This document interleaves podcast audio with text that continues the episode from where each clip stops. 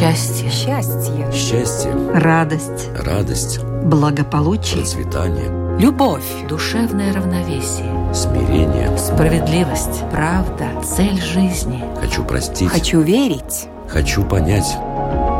Беседы о главном. На Латвийском радио 4.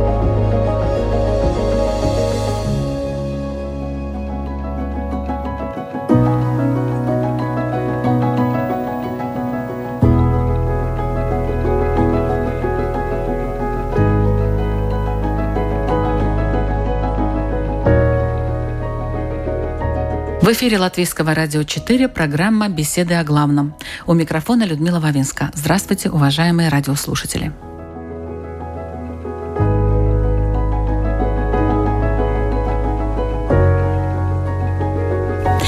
Мир сошел с ума.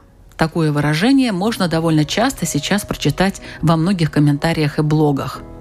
Некоторые провидцы, возьмем это слово в кавычки, утверждают, что нашу планету ожидает жесткая чистка на всех энергетических уровнях.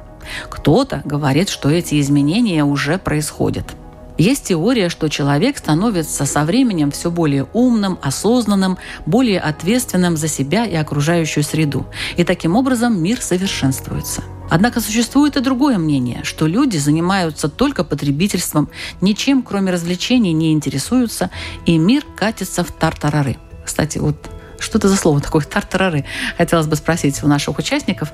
Ну и заодно узнать, сломан ли наш мир и можно ли его починить. В студии Латвийского радио 4 буддист Игорь Домнин. Добрый день. И Равин Ильёху Крумер. Добрый день. И мы начинаем.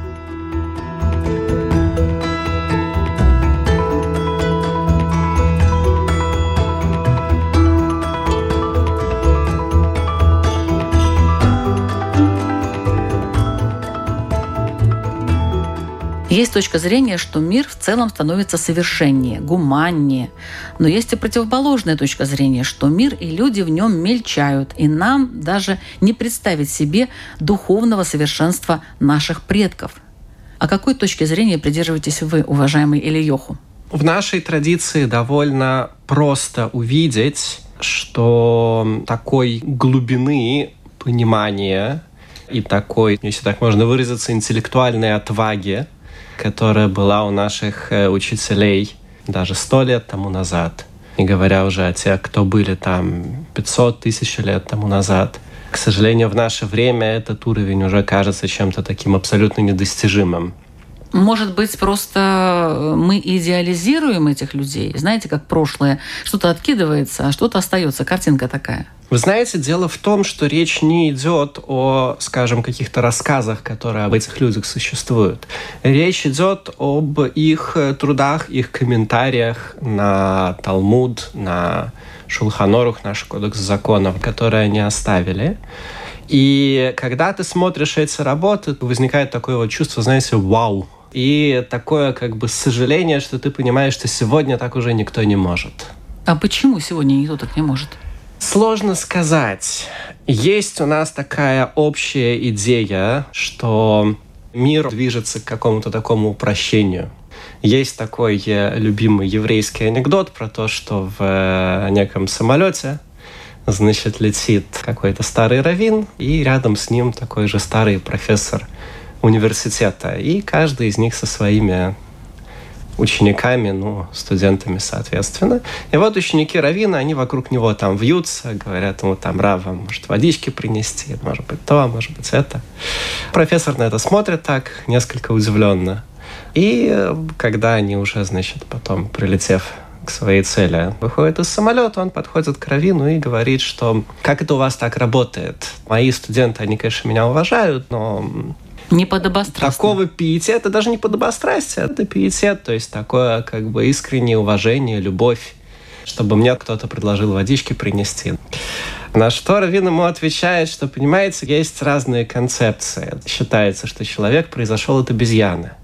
Значит, чем старше, тем ближе к обезьяне. А у нас считается, что человек, он произошел от Бога.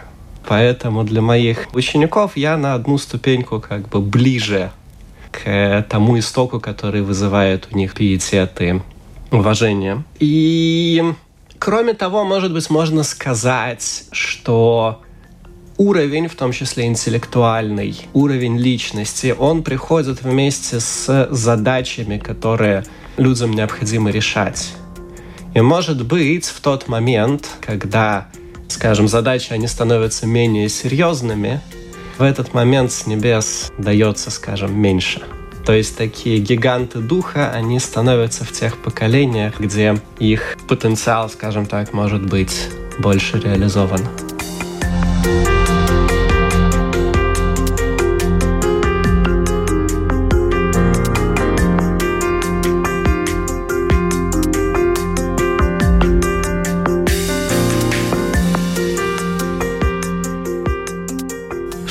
об этом думает буддист? Мир упрощается или мир э, усложняется? Вот если начать с того, о чем говорил э, уважаемый Равин. Если мы начнем рассматривать с точки зрения идей или философии, то в буддизме существует основное правило, которое говорит, все непрерывно изменяется. Что такое изменение? Изменение – это сначала появление, потом развитие, потом достижение максимума, Потом что? Происходит спад или деградация. Если мы с этой точки зрения рассмотрим историю идей, тех же самых буддийских идей, то вот был Будда, Сиддхарха Гаутама, который достиг просветления, достиг состояния Будды, и он дал учение. И сам Будда сказал, что его учение будет в мире существовать 500 лет. Он так мало дал времени? Да. Там интересная была. Да. Когда он подстриг в монашке женщину, его уговаривали долго, его его любимый ученик Ананда уговаривал, а его просила об этом его как бы приемная мать которая его воспитала. И он два раза ей отказывал, а на третий раз, когда он его Ананда уговорил, он вернулся и сказал, вот, говорит, я думал, что мое учение будет длиться тысячу лет, но теперь оно будет длиться всего 500. Всегда виновата женщина во всем, да? Ну, это такой анекдотический случай.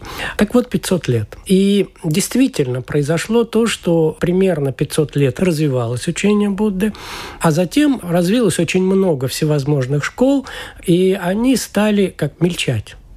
И через 500 лет появился великий последователь буддизма Нагарджуна, который дал новый толчок буддизму. И на основе вот этого учения появился буддизм Махаяна, который практикует сегодня вот Тибет, Китай, Дальний Восток.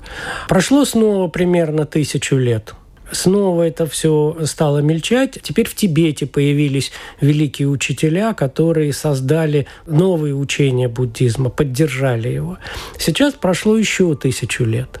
И такое впечатление, что сейчас мы стоим на грани появления вот этих новых каких-то учителей или учителя. Будут ли они, тоже неизвестно. Рассвет начинается после заката. Поэтому я думаю, что мир цикличен. И поэтому есть циклы. Есть цикл развития, как это время разбрасывать камни, время собирать камни. Но это уже не из нашей песни. Есть циклы.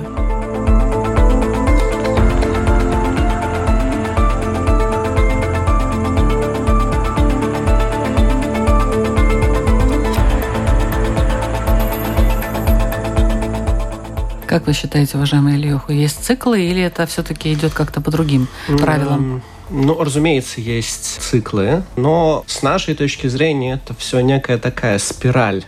И дело не в том, что, опять же таки, нет, скажем, великих людей, да, или великих мыслителей, не дай бог сказать такую вещь. Ну да. почему не дай бог? Ну пусть они будут. Как бы не дай бог сказать, что их нет. Mm. И тем не менее, ты понимаешь, что, скажем, те задачи, которые решаются в наше время, и элегантность их решения, и простота. То есть самые красивые решения, они всегда очень простые. Я скажу, что не всегда, наверное, они самые простые. Все гениальное вот. просто, но красота, она может быть и в сложности. Как вам сказать? Сто лет тому назад в Латвии, в Даугавпилсе, был такой раввин Равьосиф Розен Рогачевер. Он был э, невероятного масштаба тысячу лет назад это было. И его решения, которые он предлагал, они могли идти абсолютно перпендикулярно принятому пути. И это было невероятно на самом деле. С одной стороны, это было очень сложно, с другой стороны, это было очень-очень просто. Ну это да, вот это вот объяснить. сочетание простого с сложным, да, вот это есть гениальность, наверное, в каком-то плане. Так к чему вы ведете все-таки?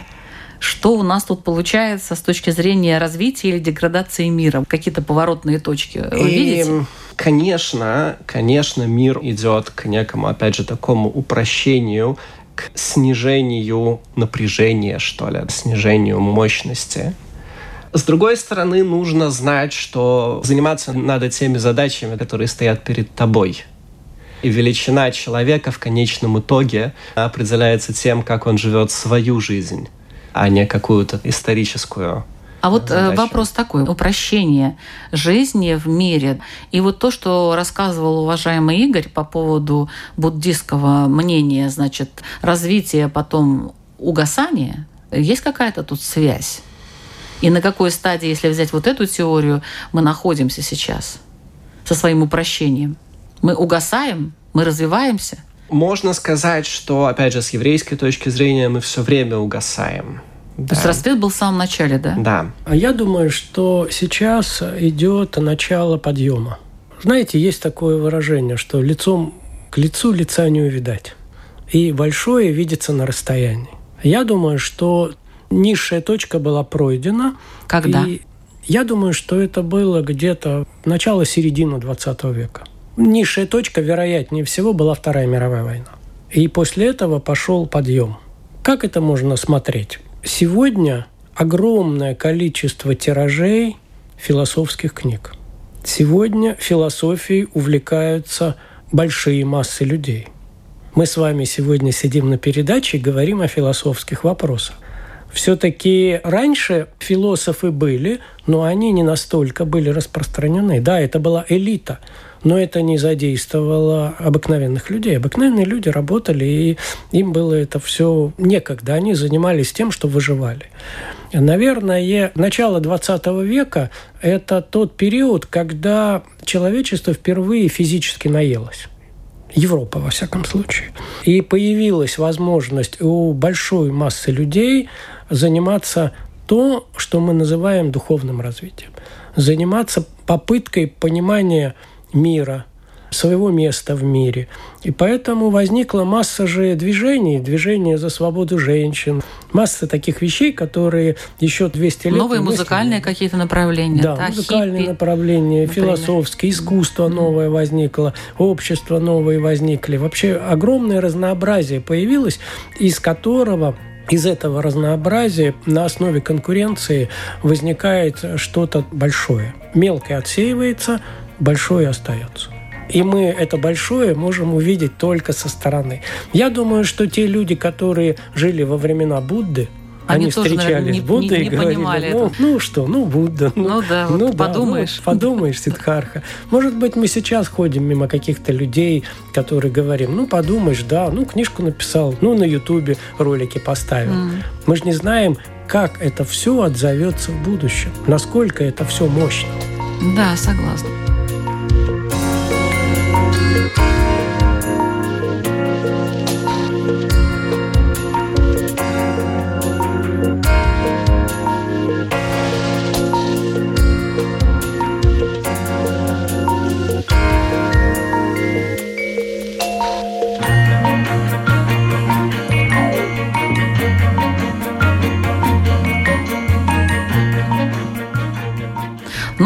Сейчас что-то происходит с миром. Все-таки я понимаю, что оба моих участника согласны. А кому это выгодно, уважаемый Равин? Наверняка существуют какие-то конкретные люди, которые волею судеб, соответственно, зарабатывают в прямом или переносном смысле на тех процессах, которые происходят. Но я не думаю, что эти процессы, они регулируются каким-то образом сознательно. То есть в теорию заговора вы не К сожалению, не верите? нет. К сожалению, нет. Это было бы очень симпатично. И это, разумеется, как бы замечательный такой сюжет. Ну, И Тогда все логически жить выстраивается, и понимаете? Жить, нет, все логически выстраивается всегда. Но жить жизнь становится значительно интереснее. Появляются Ну, когда есть тайна. да, интересные персонажи, интрига. Но можно задать такой, например, вопрос. Если мы представим себе мир как какую-то конкуренцию идей, что это за идея, которая выгодна то, что сейчас происходит. И, может быть, я соглашусь здесь с Игорем и скажу, что возникает такое впечатление, что все очень хотят, чтобы вот что-то произошло чтобы, наконец, зажглась где-то вот какая-то лампочка, и можно было сказать, все, ребят, нам вот сюда. Естественное желание и... людей вообще-то. Да, да, Иметь да. путь и, какой-то. Соответственно, дальше, знаете, как у детей, бывает по-разному. Иногда, например, возникает идея, что вот нужно что-то такое натворить, может быть сильно страшное. И тогда кто-нибудь придет, зажжет эту лампочку, окей, он надает по шее, но вот зато она будет гореть. Кто-то, может быть, мечтает о том, что он станет тем человеком, на которого снизойдет этот великий свет, и он будет всем светить.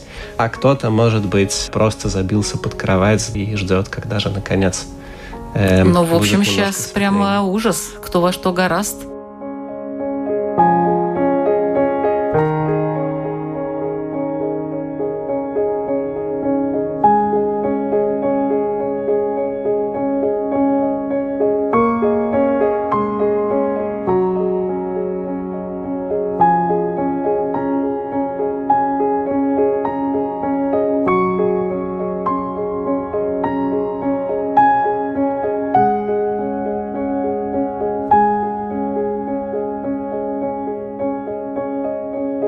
Существуют такие времена, когда начинает меняться история. Самое великое время, которое мы знаем, это было Ясперовское время, это был 500 лет до нашей эры, когда одновременно жили три Три, три, групп, три группы три это группы. мыслителей. Конфуций Лао Цзы в Китае, Будда Махавира в Индии и семь мудрецов во главе с Фалесом Милецким в э, Греции. И эти три группы определили все развитие человечества до сегодняшнего времени. Три цивилизации. Это их мысль. И вероятнее всего, что сейчас происходит то же самое. Происходит необходимость возникновения новой цивилизации новых идей совершенно каких-то. Конечно же, в каждом обществе существуют элиты – эта элита есть э, и в Латвии, и в Европе, и в Америке, и мировые какие-то элиты. Это те люди, которые волею судьбы или по рождению оказались полномочны решать очень много проблем получилось так, что он является очень богатым человеком. То есть вы придерживаетесь теории заговора, да, все-таки?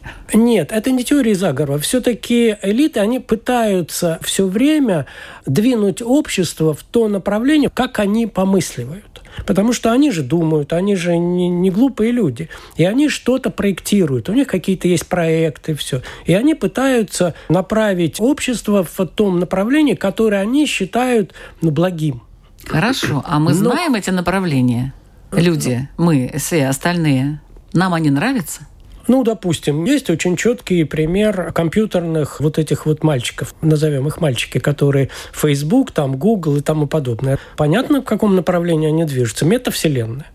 Это их проект, они считают, что движение человечества по направлению к метавселенной, компьютеризации, ухода в виртуальные миры – это правильное направление. Возможно так. Но дело в том, что человечество живет по своим глубинным законам. И дальше существует такая вещь. Появится ли человек, который может увидеть эти внутренние глобальные законы, по которым развивается общество, возглавить это и пойти вперед? И тогда усилия личности и усилия истории – усилий общества, оно синергируется, и тогда появляется вот это огромное продвижение вперед. И такие люди иногда появляются, роль личности в истории. Наполеон, тот же самый Линкольн в Америке, или кто там еще, протестантизм э, Лютер. основатель, Лютер. Ну, может быть, и протестантизм бы пошел в другую сторону, если бы Лютера не было. Поэтому, с одной стороны, элиты хотят, но могут ли они? Вот она революционная эта Хватает ли у них сил возглавить mm-hmm. это?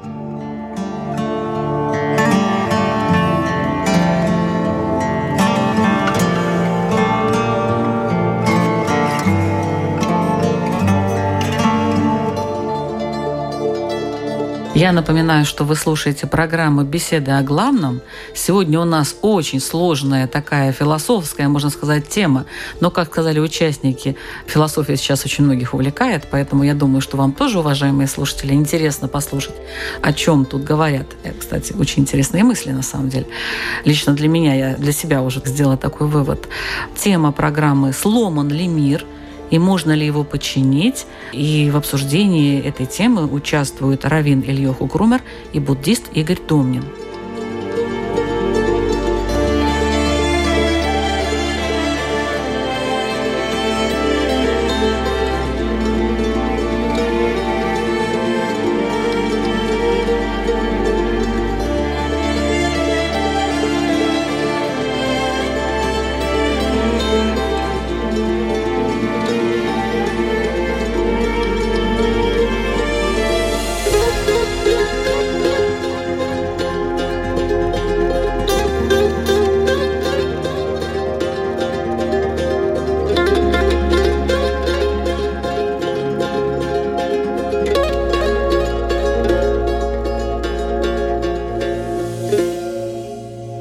Давайте мы дадим людям какой-то свет где-то в конце тоннеля, потому что все, что вы сказали, это простого человека, я так думаю, приведет просто в замешательство что-то где-то как-то где-то кто-то думает, не думает, есть, нету, что-то будет, вроде как должно идти вперед и в лучшую сторону, но что-то я не вижу. Давайте тогда вот такой вопрос рассмотрим. А существуют ли необратимые какие-то события? Вот такие события, которые, ну, уже все.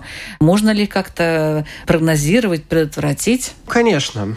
В любой момент у мира есть некоторая форма, есть некоторое понимание того, например, что можно, чего нельзя – что, скажем, достойно, что недостойно, что вообще невозможно ни при каких обстоятельствах.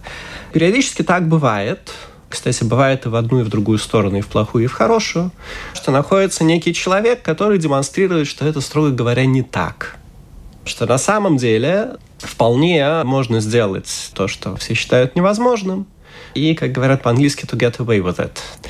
Это можно назвать неким необратимым изменением – то есть, когда у нас появляется некий совсем новый способ мышления, это так или иначе приводит к тому, что мир может быть в каком-то таком, скажем, более карманном, камерном представлении, он меняется и становится совсем другим. Ну вот, может быть, упомянутая компьютерная команда — это некий такой пример того, как мир может меняться, и внезапно вот из ниоткуда появляется какая-то новая идея, и предыдущие линии оказываются каким-то образом как-то гнуться. Ну вот, допустим, в произведении Лукьяненко, там, по-моему, это был какой-то из дозоров, там, значит, один из главных героев сказал об этом, что, например, появилась мода на короткие юбки.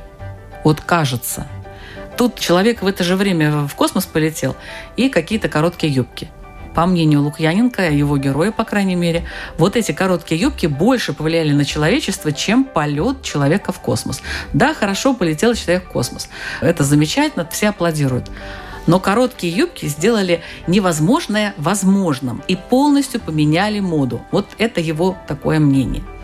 Так что мы действительно не можем, наверное, вблизи рассмотреть то, что происходит рядом с нами, но через какое-то время мы будем понимать, что вот то, что произошло, вот это да, это вот уже повлияло на многие-многие-многие вещи.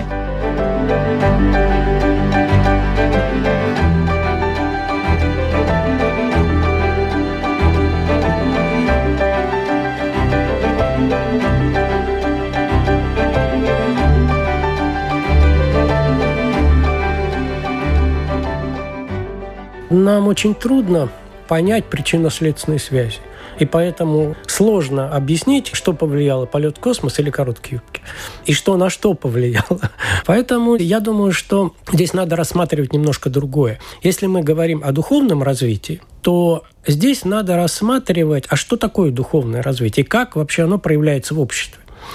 Мы можем посмотреть на это с личной точки зрения и посмотреть на то, что в каждом человеке существует внутренняя нравственность. Каждый человек живет по своим нравственным законам. Ну, мы можем называть это совесть.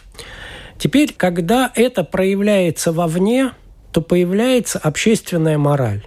То есть, если примерно уровень нравственности у 100 человек одинаковый, то, соответственно, они начинают жить в соответствии с этим, и появляется общественная мораль. Морально, не морально. А дальше под влиянием этой морали возникает законодательство или этика. А как это по закону? И теперь это все достаточно жестко, жесткая конструкция. Закон, мораль, нравственность, которая зависит от огромного количества людей. И вроде бы как эта вся конструкция достаточно жестко, но представим себе, что появляется какой-то один человек и дает какую-то другую нравственность. С одной стороны, он аморален, потому что он нарушает общественную мораль. Христос. Он нарушил общественную мораль, его за это распяли.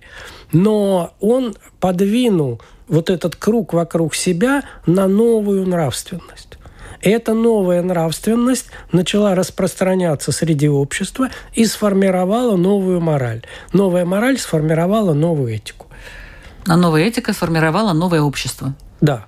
Соответственно, здесь мы можем сказать, что каждый человек может изменить или построить новое общество, может изменить мир.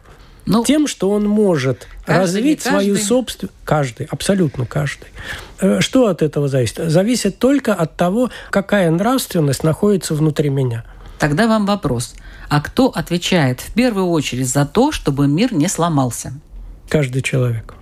Каждый человек ответственен ну, вот за то, что мир... ответственность на плечах людей-то. Никто не хочет нести такую ответственность большую за весь мир. Буддизм как раз это учение, которое говорит, что каждый человек отвечает за весь мир. И это большая сложность буддизма, что буддизм не дает человеку возможности на кого-то свалить. Буддизм говорит, что каждый человек отвечает за все сам.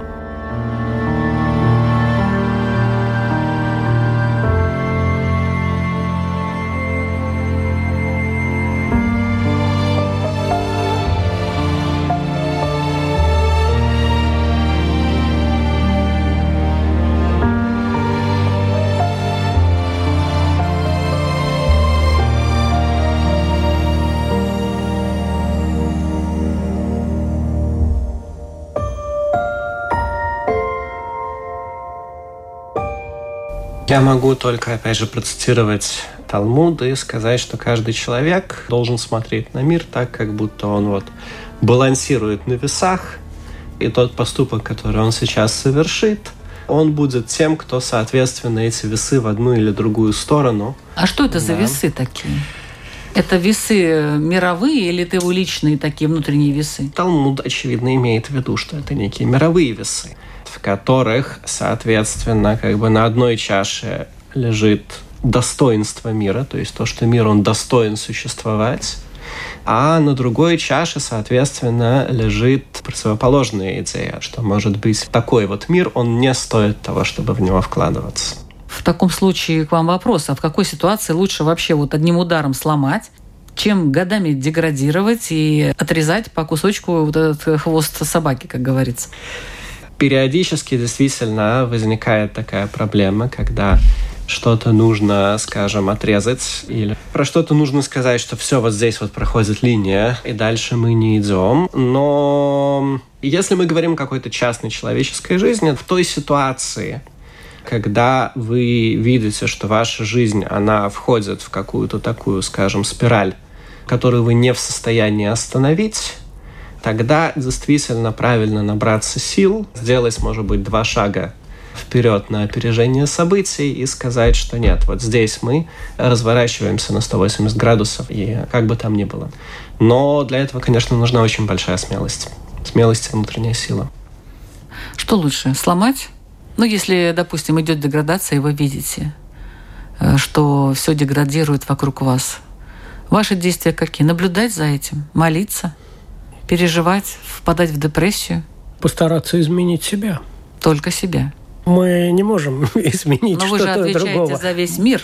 Да, но, вот в чем дело. Но мы отвечаем за весь мир только изменяя самого себя, потому что реально мы поменять можем только самого себя, и то с очень большим трудом. Мы не можем Хорошо. поменять других. Мир деградирует ваши действия.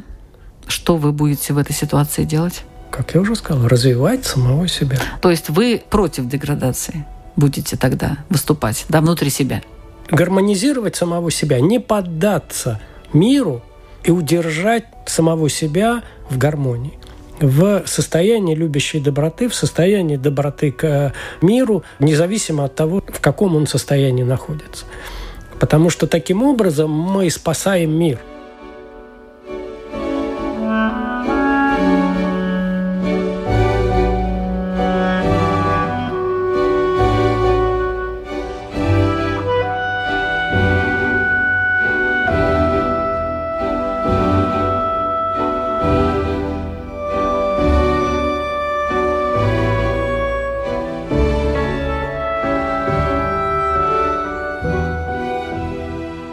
Есть такая притча хасидская про то, что в некой стране некий скажем, визирь приходит к султану и говорит, что у нас вот проблема, уродилась э, сумасшедшая пшеница.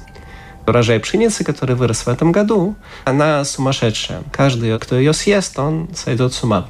Что делать? Может быть, где-то закупить, попытаться найти какой-то маленькой, как бы нормальной пшеницы, создать какие-то запасы может быть, вообще отказаться от пшеницы, перейти на что-то другое. На что султан ему говорит, э, нет, пшеница вот какая она есть, такая она есть, ничего не поделаешь.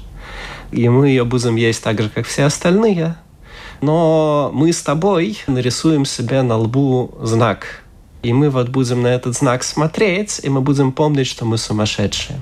То есть найти себе какую-то нормальную пшеницу, когда вокруг она везде вся сумасшедшая. Это бесполезно. Но вот э, есть надежда, что можно помнить о том, что ты сам, в принципе, тоже сумасшедший, и каким-то образом делать коррекции.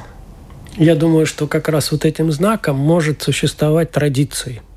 Традиции, которые идут от древних учителей – допустим, традиции Будды, если буддизм смотреть, смотреть тексты Будды, все, они же не меняются.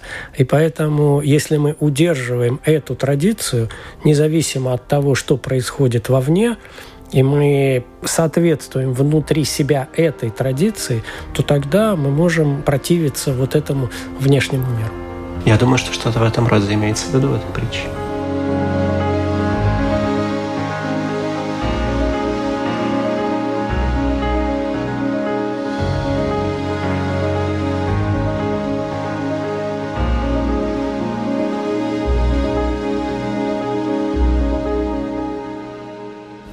Можно ли починить мир и будет ли он таким же, как раньше?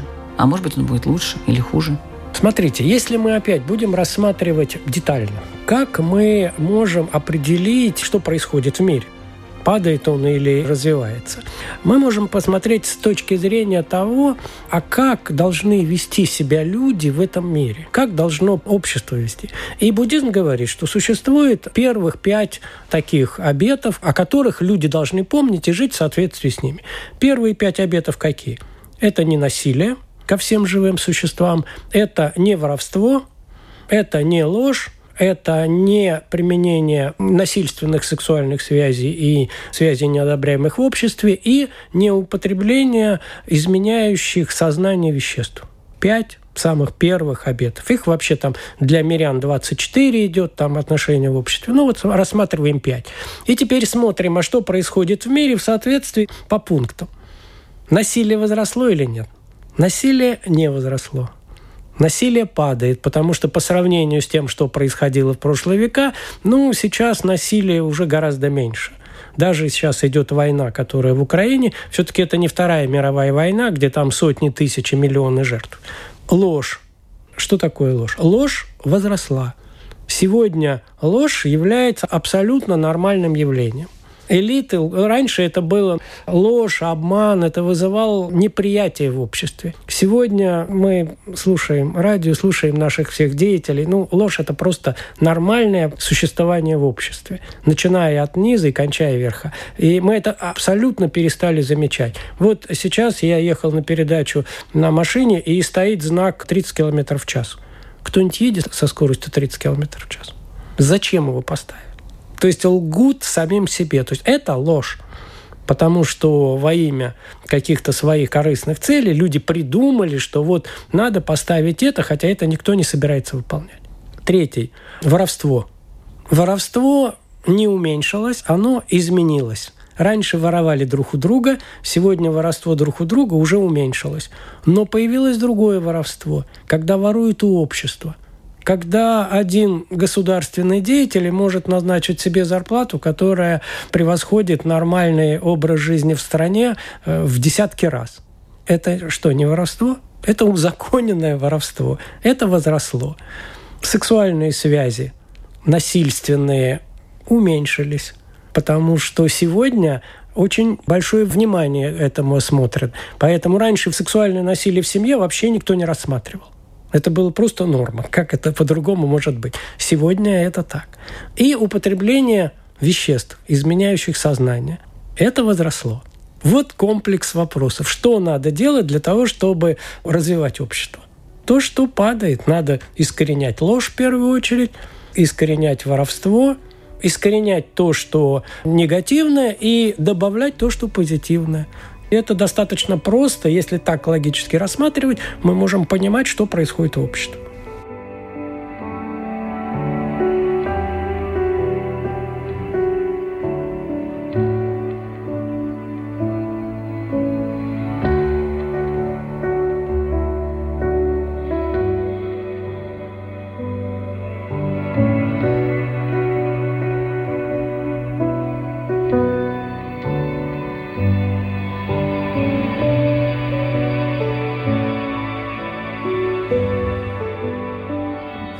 Момент, когда человек понимает, что с его миром, тем миром, в котором он живет, что-то не в порядке, его обязанность – это развернуться и идти в противоположную сторону. То есть именно в том месте, в котором течение да, его толкает вперед и вниз, развернуться и идти против него, несмотря на то, что такое поведение, оно, разумеется, будет неадаптивным. То есть то, что течение реки, оно течет вперед и вниз, это потому что силы гравитации, они таким образом воздействуют на воду. То есть в воде всегда выгодно течь вперед и вниз, и, соответственно, если кто-то начинает двигаться против течения, то не только он идет против течения, то есть даже если он э, как бы выпрыгнет из этой воды, все равно ему идти в том направлении будет сложнее. И особенная проблема нашего времени с таким поведением, может быть, заключается в том, что мы вообще разучились воспринимать человека как цель. То есть для нас наша собственная личность – это некое средство для достижения каких-то целей. И мера этой личности – это то, насколько я безразлично. Пускай эта лодка, она течет. Если я до своей цели, значит, в ней могу догрести, ну, там она пускай потонет. Ну, вот я до своей цели догреб, вот я чемпион. А для того, чтобы думать о том, как ее, собственно говоря, починить, для этого нужно представлять себе эту лодку как цель саму по себе. То есть, что в первую очередь цель — это не то, чтобы я себе сделал карьеру или достиг того всего пятого, десятого, потому что, в принципе, все эти вещи, скажем так, мирские.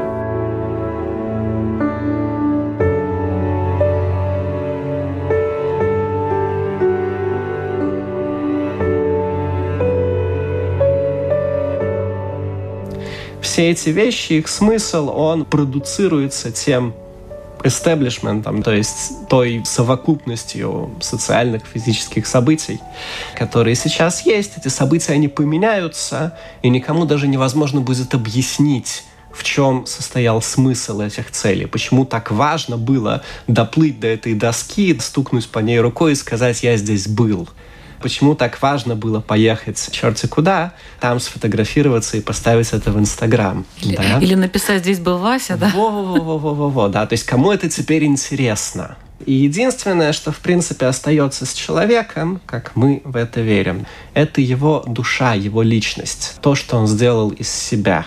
И в тот момент, когда человек в состоянии так на себя посмотреть, без относительно того, можно это показать другим или нельзя, без относительно того, как на это вообще смотрят, э, оценивают окружающие.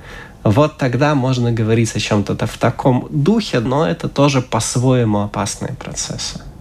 Я здесь могу добавить. Мне кажется, что здесь можно рассмотреть каждого человека как состояние и действие. То есть каждый человек из себя что-то представляет, и дальше он проявляется в виде действия. Что он делает? И мы сейчас в основном оцениваем человека по второму, по тому, как он делает. Но мы не оцениваем человека или очень плохо оцениваем, потому а что он из себя представляет.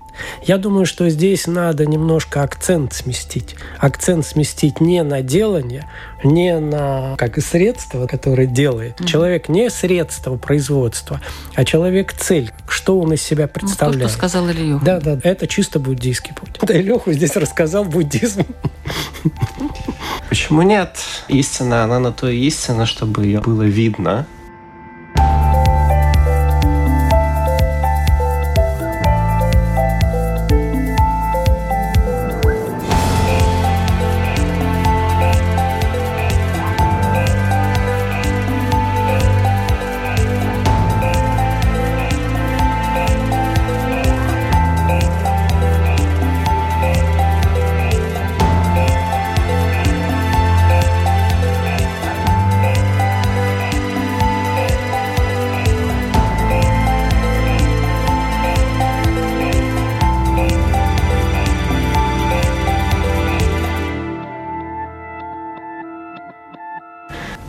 сожалению, не все вопросы рассмотрели, но тема огромная, тема очень такая глубокая, поэтому, возможно, мы в каком-то варианте еще раз вернемся к ней, может быть, с теми же, а может быть, с другими участниками.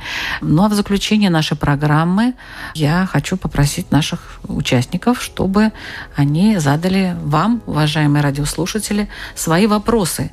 Напомню, тема «Сломан ли мир и можно ли его починить?» Давайте первый свой вопрос задает э, буддист Игорь Домнин. Ну, я немножко, наверное, задам вопрос в рамках того, о чем я говорил по морали и нравственности. Я бы предложил радиослушателям посмотреть внутрь себя и проанализировать собственную нравственность или собственную совесть. И насколько эта совесть совпадает с моралью, которая существует в обществе. Спасибо за вопрос. Свой вопрос задает э, Равин Ильеху Крумер. Был такой рассказ кого-то из американских фантастов ранних «Цивилизация в яйце» про какого-то ученого, который в лаборатории, значит, создает такую цивилизацию каких-то там маленьких-маленьких человечков для какого-то эксперимента, и, соответственно, по результатам этого эксперимента он должен там все вычистить потом. И вот, значит, эксперимент подходит к концу, ему становится их жалко, вроде как и с другой стороны все равно надо. И вот в какой-то момент эти маленькие человечки, они выходят с ним на контакт. Соответственно, вопрос следующий. Каждый из нас живет вот в каком-то мире. Этот мир, он имеет свои недостатки, достоинства, что-то. Как бы вы объяснили, если бы внезапно вот оказалось, что пришло время, не дай бог, этот ваш мир стереть, как бы вы объяснили вот такому своему творцу ученому, почему, собственно говоря, этого не стоило бы делать? Отличный вопрос. Спасибо большое. Это была программа «Беседы о главном». Напомню, что нас можно слушать и в подкастах, таких как Spotify, Google Apple подкасты, CastBox и Яндекс Музыка. Думайте, думайте над жизнью, это полезно бывает. Ведущая Людмила Вавинска. Всего вам самого доброго. Счастье. Счастье. Счастье. Радость. Радость. Благополучие. Процветание. Любовь. Душевное равновесие. Смирение. Справедливость. Правда. Цель жизни. Хочу простить. Хочу верить. Хочу понять. Беседы о главном. На Латвийском радио 4.